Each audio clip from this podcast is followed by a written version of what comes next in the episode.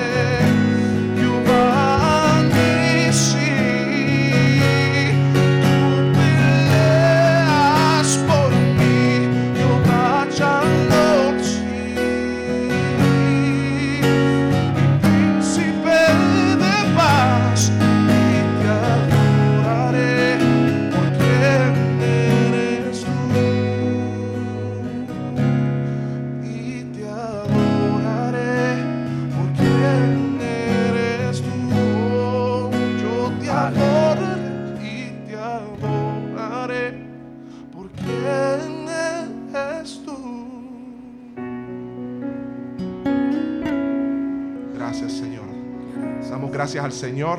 En esta mañana por la oportunidad que tenemos de exaltar su nombre, de glorificar su nombre, de declarar que Él tiene control sobre todas las situaciones, que Él tiene control sobre mi vida. ¿Qué tal si declaramos en esta mañana, Señor, tú eres mi roca, tú eres mi esperanza?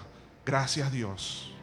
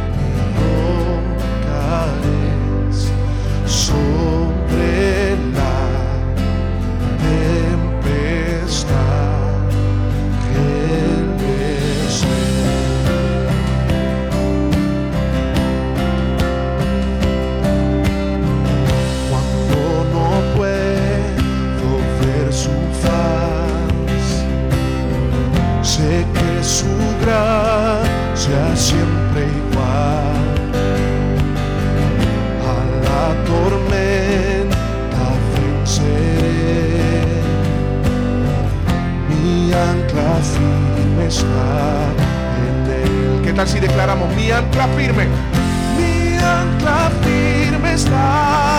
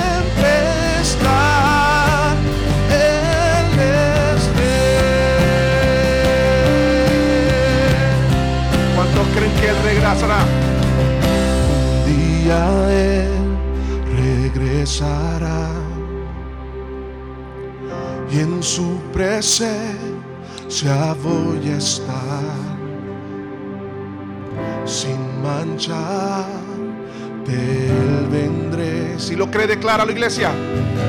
Justificado por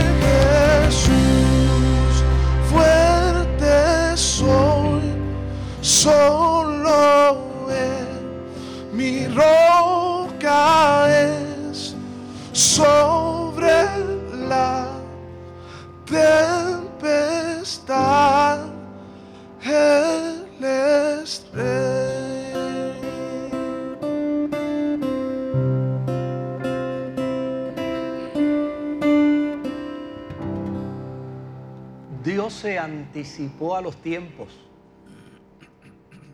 Y qué bueno que nos ha regalado estos vehículos de comunicación para que situaciones como estas, que vengan a nuestros pueblos, a nuestras ciudades, a nuestras naciones, puedan, podamos nosotros tener el vehículo de la adoración, el vehículo de la alabanza, el vehículo de la confianza, el vehículo de la solidaridad, del apoyo, de la unidad, para poder bendecir a Dios y a la misma vez ser estimulados nosotros a la fe y a la esperanza.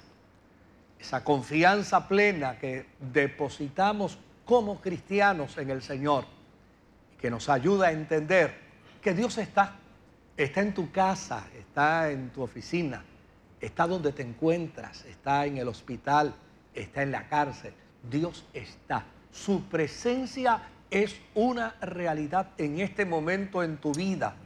Y cuando Dios hace presencia, el jíbaro nuestro, el hombre de nuestro campo, lo plantea y dice que cuando Dios hace presencia, el miedo se va, la inseguridad se va, el temor se va. Cuando Dios hace presencia, nosotros entonces comenzamos a declarar que nuestro socorro viene de Jehová, que hizo los cielos y la tierra. Dentro de unos minutos tendremos otra expresión de adoración, pero en esta, en esta ocasión hemos invitado con nosotros a- al doctor Luis Rivera Colón, quien es eh, obviamente doctor en medicina, que es médico internista con una vasta experiencia, eh, que trabaja casos muy especiales y muy particulares y le hemos invitado para que comparta con nosotros alguna, alguna de las inquietudes que hoy, que hoy tal vez nuestros amigos y hermanos televidentes, radio oyentes y aquellos que a través de la internet se vinculan a nosotros puedan tener. Saludo, doctor Rivera Colón. Saludos, Dios les bendiga y encantado de estar aquí con ustedes. Los felicito por esta iniciativa que ustedes están teniendo que eso es lo que le hace falta al pueblo, ¿verdad? Orientación. Damos gracias a Dios por esa, por esa oportunidad extraordinaria que Él nos regala. Quisiéramos hacer algunas preguntas. Obviamente eh, los medios han saturado de información eh, a las personas, pero hay información que como resultado de, eh, de esa saturación, eh, se estereotipa, es decir, pierde sentido, eh, eh, la gente ya se abruma, ya no, no, pueden tener una comprensión clara, cabal, sobre lo que estamos enfrentando con respecto al coronavirus. Una pregunta que quisiéramos hacerle para que de manera concisa nuestros amigos, nuestros hermanos, aquellos que nos sintonizan, puedan tenerla clara. ¿Quiénes corren el riesgo de desarrollar eh, esta condición eh, que sin lugar a dudas es grave. Claro, fíjate que tú lo acabas de decir, o sea, hay mucha mala información, ¿verdad?, que se ha corrido eh, y pues estamos aquí para aclarar ese tipo de dudas. las personas que están a riesgo de tener este tipo de problemas son personas de la edad madura, llamamos 65 años o más, ¿verdad? ¿Por qué eso es así? Porque la inmunidad de las personas mayores disminuye muchísimo, ¿verdad? Y los pacientes con problemas cardíacos, los pacientes con problemas de diabetes, problemas de hipertensión o pacientes que tengan cáncer, que estén recibiendo algún tipo de quimioterapia, pues son los que están más a riesgo de tener estas condiciones por la inmunidad tan baja que están teniendo, ¿verdad? Eh, cuáles son los síntomas que presentan o que puede presentar cualquier persona que desarrolle o que adquiere esta enfermedad es igual que un catarro común. Te da fiebre, te da congestión nasal, te da una tos seca, mucho dolor en el cuerpo y muchas veces se hace difícil determinar si es que tiene el coronavirus o no tienes el coronavirus. ¿Por qué? Porque existe el micoplasma hoy en día que está tan arraigado, existe también la influenza, que son síntomas parecidos. Y se determina si la persona ha tenido este tipo de problemas, si ha tenido en contacto con alguna persona que lo haya tenido o ha venido de un sitio que haya sido endémico en ese aspecto, ¿verdad? ¿Cómo se transmite esto? Pues se transmite por el estornudo, ¿verdad? Donde las gotitas de saliva o las gotitas que uno expede cuando estornuda o tose, pues se quedan en el ambiente y eso cualquier persona que esté alrededor lo respira y al respirar ahí va el virus, ¿verdad? Y la persona se contagia. También, pues, el tocar superficies contaminadas, el no lavarse las manos, puede producir también el contagio en, este, en estos pacientes hay veces que eh, estas personas pues eh, desarrollan o no tienen síntomas. Puede tener el coronavirus y no tener síntomas en ese aspecto. Estas personas que no tienen síntomas sí pueden también contagiar a otras personas, ¿verdad? Que eso es lo que está sucediendo. Por eso es que muchas veces personas que se les hace la prueba que se cree que están contaminadas, y que verdaderamente tengan el virus, pues eh, se ponen al aislamiento, que eso es lo que se debe hacer en ese, en ese aspecto. ¿Qué probabilidades de contagio yo tengo de tener coronavirus? Pues eso va a depender ¿verdad? de los sitios donde yo visite. Eso va a depender del aglomeramiento que tengamos con otras personas que no sepan que tengan el virus o no, ¿verdad? Este, y que tenga otras enfermedades concomitantes como ya habíamos mencionado. ¿Qué podemos hacer? Que eso es lo que le interesa a las personas, ¿verdad? ¿Qué podemos hacer? Pues minimizar la exposición. Tenemos que ver si hay una persona enferma, pues alejarnos de esas personas enfermas. Si nosotros tenemos un familiar que está enfermo, pues debemos eh, prever la higiene lo más que se pueda. Tenemos que cambiar las sábanas, no utilizar eh, separar los utensilios que estas personas utilizan, utilizar un baño aparte si es posible, este, higiene de manos, eso es lo más importante. Eh, cuando usted, las manos son el, el, órgano que nosotros tenemos en el organismo de más contaminación porque tocamos todo. Y ahí puede permanecer el virus por un tiempo razonable. Usted se toca la nariz, se toca eh, la boca o los ojos y entonces por ahí penetra el virus en ese, en ese aspecto. Tenemos que lavarnos las manos antes y después, antes de, de, cualquier exposición, antes de la comida, después de la comida. El uso de sanitizer, aunque ya en Puerto Rico no existe, no hay, ¿verdad? Y no solamente en Puerto Rico, en todos lados, pero hay muchos remedios caseros que se pueden hacer que puede minimizar un poquito el virus y tener menos riesgo de contagio. Desinfectar las áreas, limpiar los counters, limpiar los sitios donde usted eh, expone sus manos, eso es lo más importante. Las mascarillas, mire, una, de las cosas que, que la gente eh, está en pánico es porque no consigue mascarilla. Las mascarillas las tiene que utilizar las personas que están enfermas. Si usted está bien, usted no tiene que utilizar mascarilla. ¿verdad? ¿Quiénes son los que están eh, obligados a usar mascarillas? Personas de los, centros hospitalarios, que son los que trabajan con estos enfermos, personas que este, eh, se cree que están contaminadas, pues son los que pueden utilizar este tipo de mascarilla, igual que los guantes también inclusive. Hay que protegerse los ojos y la boca, Mire, y lo más importante, quédese en su casa. Si usted está enfermo, quédese en su casa, no salga. ¿Por qué? Porque eso es una manera de combatir el virus. Si usted no lo riega en ningún sitio, nadie se contamina y el virus se muere, ¿verdad? La mayoría de los casos en personas que están a riesgo requieren hospitalizaciones, ¿verdad? Pero las hospitalizaciones a veces son preventivas.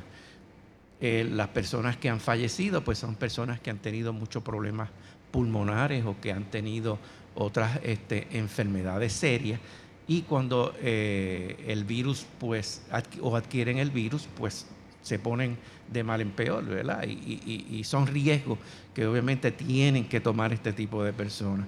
Eh, orientar a los niños, eso es bien importante. ¿Por qué? Porque los niños adquieren también temor y los niños pueden ser vehículos para que las personas se cuiden. Muchos niños eh, cuando oyen noticias positivas o usted lo orientan, son los que a veces dan órdenes a las personas mayores, ¿verdad? Le dicen, tienes que cuidarte, no te lavaste las manos, eh, eh, usa el sanitizer.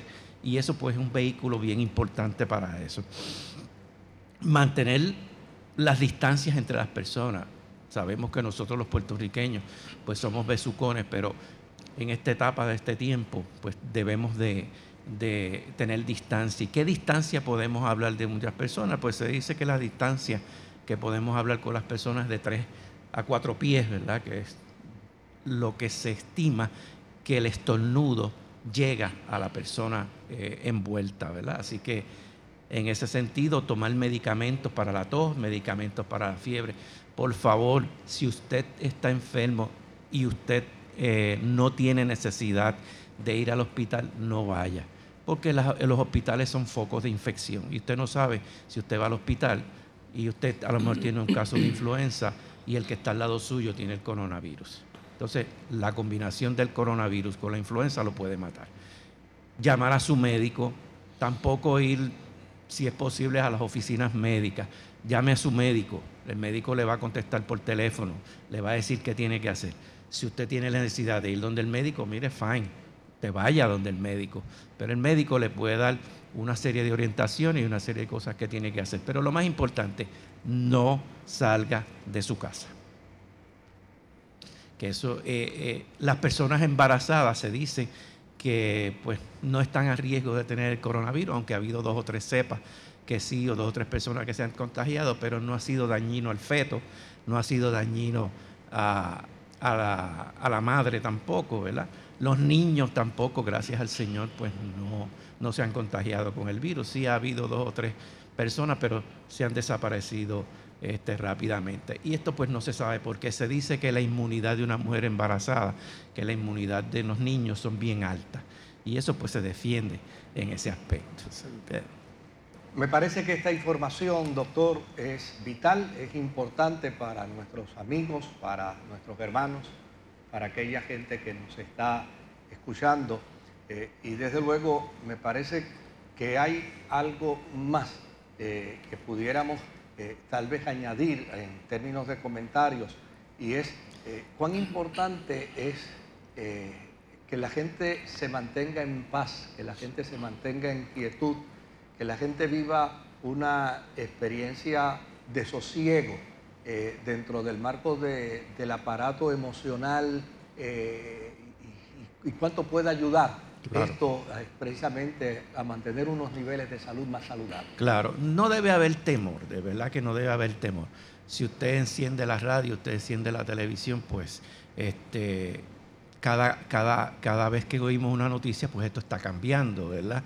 Y muchas veces eh, las entidades gubernamentales, la radio, la televisión, son alarmistas, ¿verdad?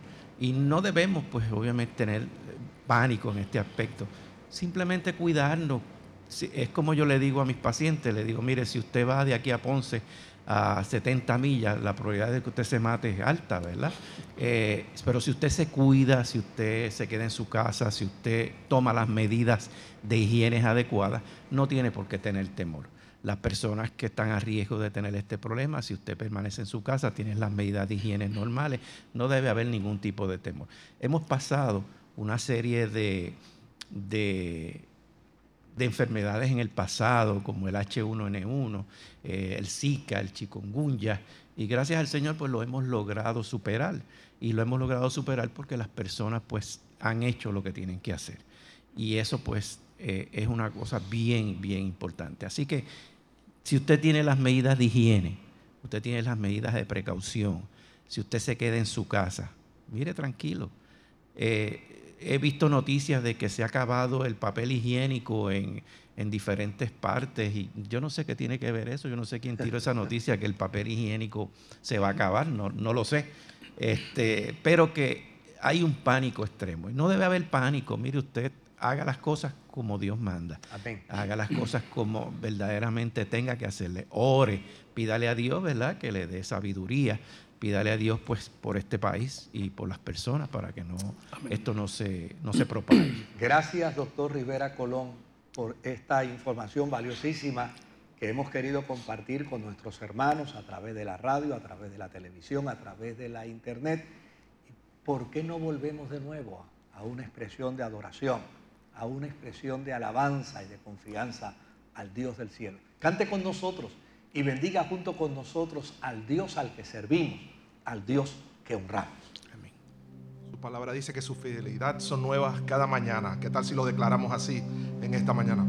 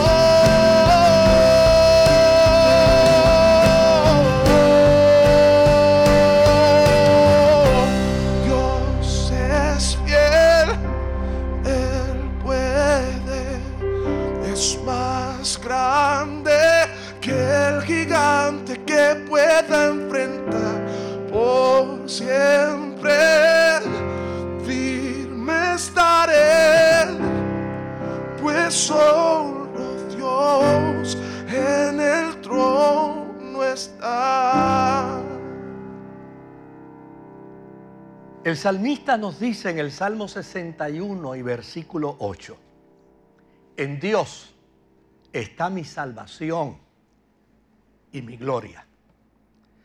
Él es el Dios que me ayuda y mi esperanza está totalmente puesta en Dios.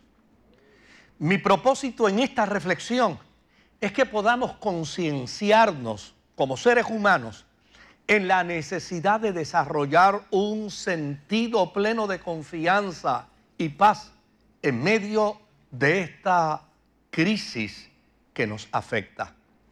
No podemos negar que a la vuelta de unos cuantos días muchas cosas se han alterado. Los protocolos de trabajo en las instituciones han sufrido cambios. Los gobiernos y las naciones que viven del turismo ahora mismo no les interesa para nada tal empresa. Los centros de entretenimientos infantiles han cerrado sus puertas a la diversión. Las líneas aéreas y las líneas de crucero han determinado reducir al máximo sus proyectos. Los besos y los abrazos inclusive se han limitado por expresiones de saludos a la distancia. Y pensar, mis amados hermanos, que todo esto lo ha provocado el anuncio de un virus altamente contagioso que puede diezmar considerablemente a la población mundial, especialmente a los de salud comprometida, a los pobres, a los minusválidos, a los ancianos, entre otros. A la hora de descubrir que la vida se pone en peligro, qué bueno es saber que los seres humanos desarrollamos conciencia de la importancia de la vida y decidimos a toda costa hacer cambios que nos ayuden a vivir. Qué bueno, qué bueno que amamos la vida. Y qué bueno que estamos interesados no solo en el bienestar individual, sino que también estamos interesados en el bienestar colectivo. No tengo la menor duda que toda esta crisis de pandemia tendrá un final a la vuelta de unas semanas, a la vuelta de unos meses. Y probablemente dentro de algún tiempo habrá gente que ya ni recordará por la crisis que hemos estado pasando. Pero ¿qué de vivir la vida con confianza y entendiendo el cuidado providencial de Dios. ¿Qué de vivir los procesos de crisis, los procesos de adversidad, con un testimonio claro de que pasé por esta situación de crisis, pasé por esta situación de adversidad, pero tenía la certeza de que Dios estaba conmigo y como resultado mi confianza provocaba un entendimiento claro del cuidado providencial de Dios, no solamente en favor de mi vida, sino en favor de los míos. De paso, mis amados hermanos y queridos amigos, ¿qué significa vivir la vida con confianza en Dios para usted? Jesús dijo estas palabras. Yo he venido como una luz para brillar en este mundo de oscuridad a fin de que los que pongan su confianza en mí no queden más en oscuridad. El mayor problema de nuestra sociedad no es tanto una nueva pandemia llamada coronavirus. Nuestro mayor problema hasta el día de hoy es el caminar de nuestra sociedad queriendo vivir dentro del marco de una oscuridad que se evidencia en la ignorancia del amor de Dios. Se evidencia en la rebelión a los principios de justicia y dignidad aquellos que están en nuestro entorno. Se evidencia en ausencia de empatías, en ausencia de justicia por los menos privilegiados. Se evidencia en ese espíritu feroz de contención por intereses mezquinos, tanto en la política como en la administración de los pueblos. Se evidencia en la pretensión desmedida al lucro económico, aún a costillas del pobre, en medio, en medio de desgracias como las que estamos viviendo. Vivir en la profunda oscuridad es saber que hay un alma como ente espiritual que necesita refrigerio, que necesita esperanza, pero muchas veces los seres humanos dentro del marco de esta sociedad nos negamos a darle esa oportunidad de luz al alma. No existe persona alguna en la actualidad que niegue la realidad de una distorsión social que ha entenebrecido la conciencia de los pueblos, todos los seres humanos, el creyente y el ateo el creyente y el agnóstico, el que tiene fe y el que no tiene fe. Cuando le preguntamos su opinión con respecto a la crisis del presente, no existe persona alguna que niegue la realidad, la realidad de las cosas. Y la respuesta más simple y más sencilla es, las cosas, las cosas andan mal con toda probabilidad, son muchos los que concurrirían conmigo en términos de que puede haber alternativas para manejar nuestras crisis sociales, pero muchas veces nos falta voluntad para ejecutarlas. ¿No le parece a usted, mi querido hermano, mi querida hermana, mi amigo, mi amiga, ¿no le parece a usted cuán importante es darle refrigerio y sosiego al alma. ¿No le parece a usted cuán importante es para esta hora tener una experiencia de reconciliación con nuestro propio ser, con nuestra propia existencia de vida, aceptando esa extraordinaria realidad de que hay un ser espiritual en nosotros que necesita vivir una experiencia de refrigerio y de sosiego? Claro que vamos a estar preocupados por las crisis que nos están afectando. Y como resultado de ello, tal vez hemos perdido un tanto el control de nuestras emociones, dando rienda al miedo. Probablemente nos asusta lo que está sucediendo a nivel, a nivel mundial.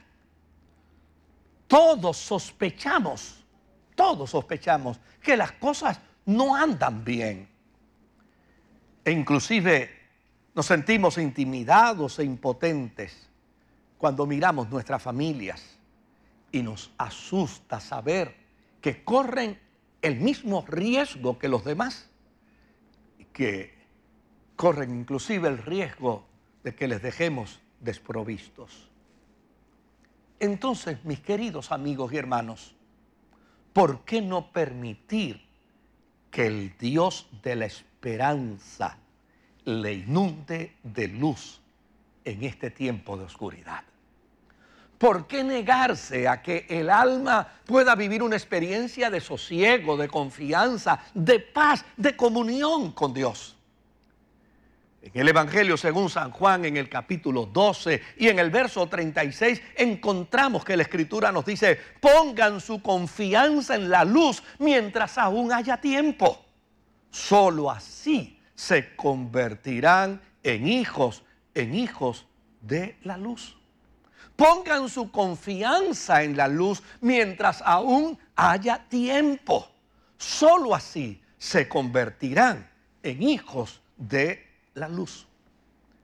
Cuando llega momentos como los que estamos viviendo, los que tenemos confianza en Dios, claro que tomamos medidas para la asepsia Claro que tomamos medidas para la prevención de contagio. Claro que colaboramos con las reglas de los expertos para minimizar los riesgos. Pero hay algo que nos distingue. los que tenemos confianza en Dios, tenemos confianza en Él, aún en medio de la oscuridad. Confiamos en un Espíritu Santo que nos dirige en medio de la adversidad de la vida. Confiamos en un Dios lleno de amor y misericordia que nos invita a estar tranquilamente y reposadamente en su regazo. Confiamos en un Dios que nos declara ser luz y hacernos luz para brillar en medio de las tinieblas, como lo declara el salmista. Mi corazón está confiado en Dios. Mi corazón tiene confianza. Con razón puedo cantarle alabanzas al Altísimo como resultado de mi confianza y mi esperanza en el Dios, en el Dios al que sirvo. Mis amados amigos y hermanos, confiar en Dios no es meramente anhelar que algo suceda. Confiar en Dios es saber que algo bueno sucederá, porque estamos en las manos de un Dios bueno. Confiar en Dios es creer que veremos el milagro. Y yo invito en esta hora a todos mis hermanos, a todos mis amigos, que en lugar de caer en la trampa del negativismo, en lugar de caer en la trampa de la histeria, en lugar de caer en la trampa ridícula de la desconfianza, podamos afirmar que nuestra confianza en Dios está esperando un milagro de Él. Confiar es actuar y es vivir con sentido profundo de seguridad.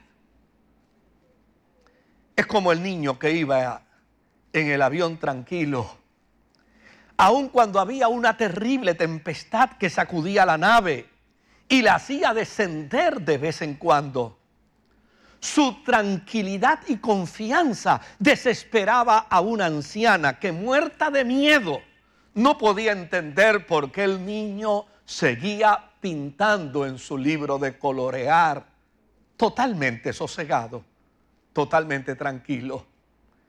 La anciana, al increparlo por su tranquilidad, no pudo, no pudo manejar la respuesta sosegada de aquella criatura, el niño le respondió, Señora, yo no tengo miedo, a pesar de que hay una tormenta, no tengo miedo en el avión, a pesar de que hay altas y bajadas del avión.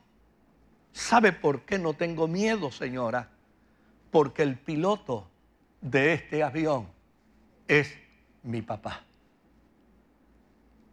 Confianza es tener la seguridad de que Dios nuestro Padre bueno, nuestro Padre eterno, nuestro Padre glorioso, está en control de todas las cosas, está en control de toda experiencia de vida. Él está en control de tu vida, está en control de la vida de los tuyos, está en control de la vida de tus hijos, está en control de la vida de tus seres queridos. Por lo tanto, los que confían en el Señor, dice la Escritura, son como el monte de Sión, que no se mueven sino que permanecen para siempre.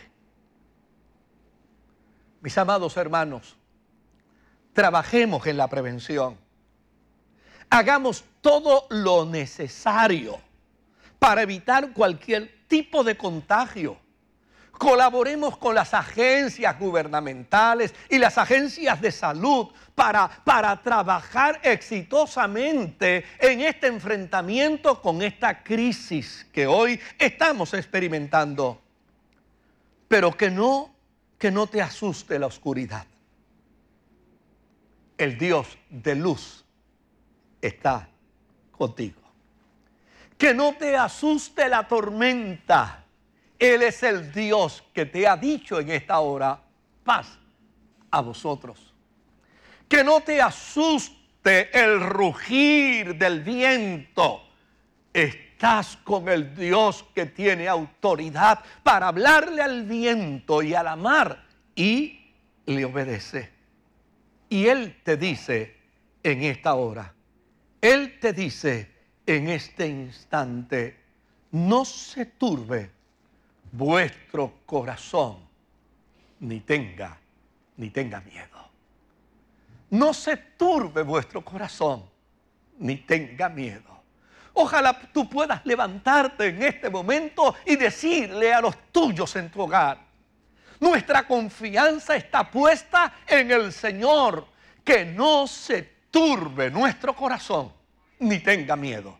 Ojalá podamos decirle a nuestros compañeros de trabajo, llama a los tuyos, llama a los que están en tu entorno y hazle saber que no se puede turbar nuestro corazón ni tener miedo, porque nuestra confianza está puesta en el Dios del cielo. El salmista dijo, unos confían en carros, otros confían en caballos, pero nosotros pondremos nuestra confianza en el Dios, en el Dios del cielo al que servimos. Que Dios te bendiga. Déjanos orar a Dios por ti. Allí en tu hogar, entre los tuyos, inclina por un momento el rostro. Ahí en el carro, estacionate si es posible. O vincula tu corazón a esta oración.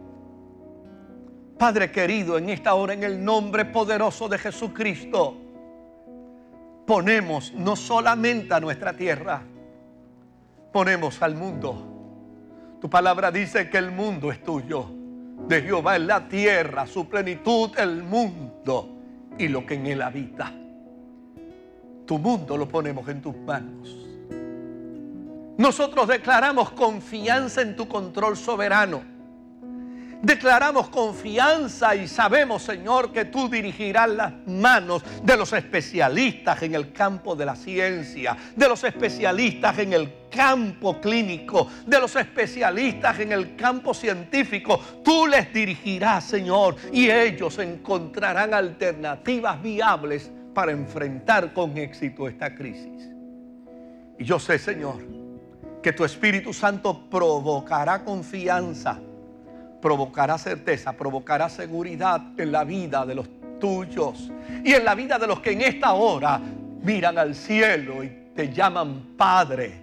Tú provocarás en ellos confianza y seguridad para que vean milagros tuyos en favor de ellos. En tus manos los ponemos. En el nombre que es sobre todo nombre. En el nombre de Jesús. Amén a nuestra iglesia le comunicamos que usted puede seguirnos llamando a la oficina a lo largo de toda la semana para mantenerse informado con respecto a los cambios que puedan suceder, que puedan acontecer. Aquellos hermanos que están pasando por una situación de crisis o dificultad, le pedimos también que nos llame, que nos informe aquellos que necesitan nuestra ayuda, nuestra asistencia, a los hermanos de edad avanzada, les pedimos que por favor nos mantengan informados de sus condiciones, porque en aquello que podamos servirle y ayudarles, vamos a estar con ustedes. Y a nuestra tierra, a nuestra bella Borenquien, y a todos los hombres y mujeres que en ella habitan, les decimos, no perdamos nuestra confianza en Dios.